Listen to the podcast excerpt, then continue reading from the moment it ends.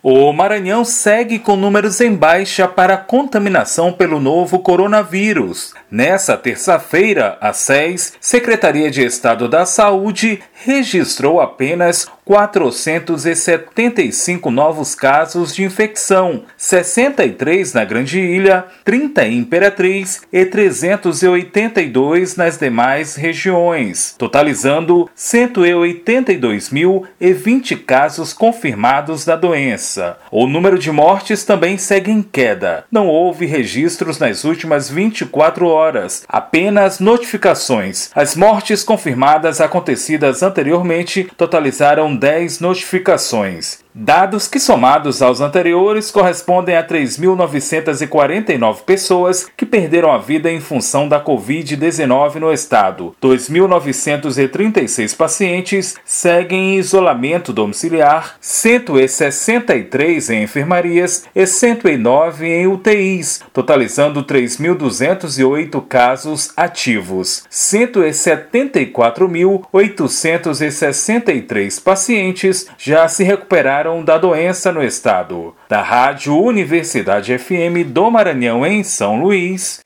Borges Júnior.